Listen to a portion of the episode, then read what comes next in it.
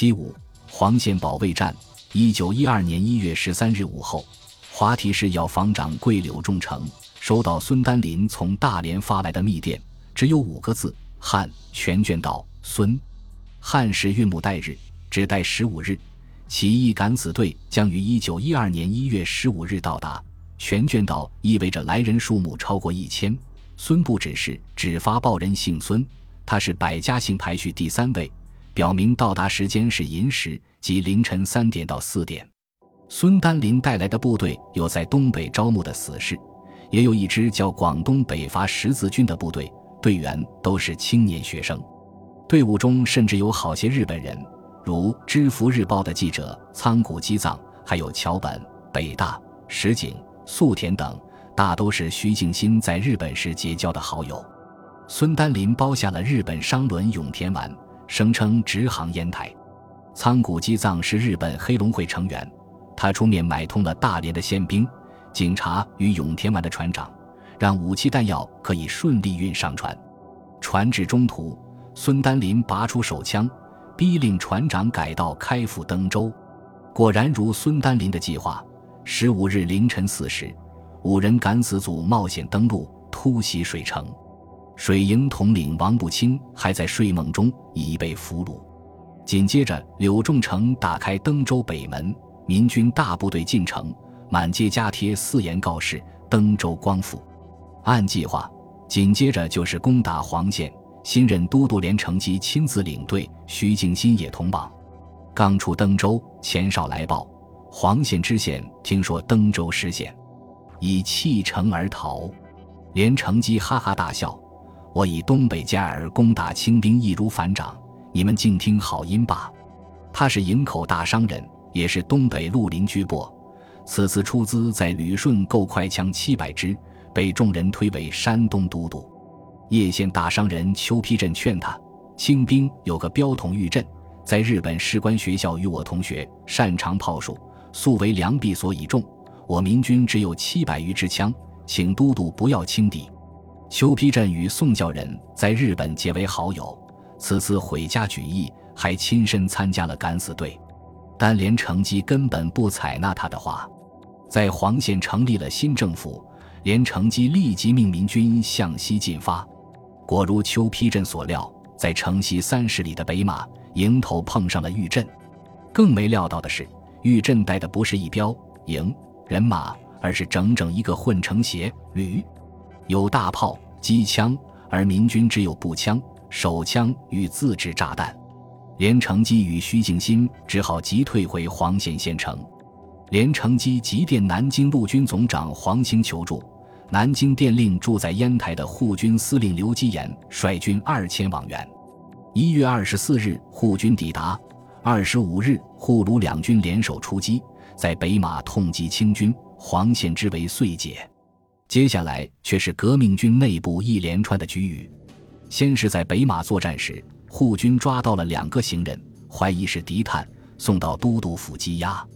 连乘机大言在先，突遭新败。心情郁闷之极，一听说敌探审都未审，就将两个行人枪决，并公告示众。护军返程后听说此事，刘基言大发雷霆，说如此滥杀，简直是有意破坏北伐护军的军誉。连城基的东北加尔很多是大连的绿林好汉或浮浪子弟，军纪却是远比不上有正规训练的护军。但刘基言也有些借题发挥。只因黄献之为出解时，全城感戴，连承基曾放话说要将山东都督让给刘基言，后来这事却不提了。刘基言觉得连承基出尔反尔，不免怀恨，两人越闹越僵。刘基言索性让护军撤回了登州，清军复攻黄县，在守城问题上，连城基与徐敬新又发生了争吵，两人命令互相抵触，部下无所适从，疲于奔命。闹了两三天，许多士兵竟在守城时睡着了。清军成夜登城，黄县陷落。这一仗中，仓谷手下的桥本战死于黄县北门。又一个为中国的革命牺牲的日本人，还记得天津起义中被炸死的古村吗？黄县城破前，副城正常王书鹤写了一封急电，通报全国堪称泣血之作。电文中说，黄宪自将日一月二十一日以来，无日不在战争状态。连城吉说，部队刚从大连来，兵少懈怠，于是在城内筹款两次。前面说了，黄宪素称富庶，为救危难，筹集款项应该不在小数。这些钱交专人往大连购买枪械，不料超过一个月，枪不至而人亦杳然。最近才听说去的人逍遥大连，纵情烟花，这是城破的原因之一。刘基言率军来援。黄县父老感激涕零，功绩备至。原以为同是革命军，理应同仇敌忾，谁料刘连二人大声分歧，刘军竟就此班师，以三军之司令等瘸之抛堕，致全城之生灵，睹二人之嫌弃。王叔贺走笔至此，其悲愤为何如？更有第三桩可恨之事：蓝天卫率领三艘军舰抵烟台。登州军政府电请支援，舰队回复说需要犒赏费三万元。海琛舰已经到了龙口湾，因为犒赏费一时凑不齐，舰队并不登陆。徐敬新曾乘舢板出海，希望能说明缘由，因为风大无法靠近军舰，写了信想射上舰去，又被风吹到海里。等到六七天后，款项筹足，风平浪静，海琛舰已经悄然驶回烟台。后来苦守黄县的军官张敬斋遇见了蓝天卫的参谋张明远，问他当初何以海琛舰如此小气。张明远说：“蓝都督胆小如鼠，海琛停泊龙口，难道莱州清兵也常胜，还能给截去不成？”又叹道：“蓝都督就是这样，和滦州以机会好了，只要陆地再发动，海军即立即驰援，而滦州发动了。”蓝天迟迟不行，牺牲了好多同志。蓝天卫与吴禄贞、张绍曾并称士官三杰，成就最微，跟他的这种性格不无关系。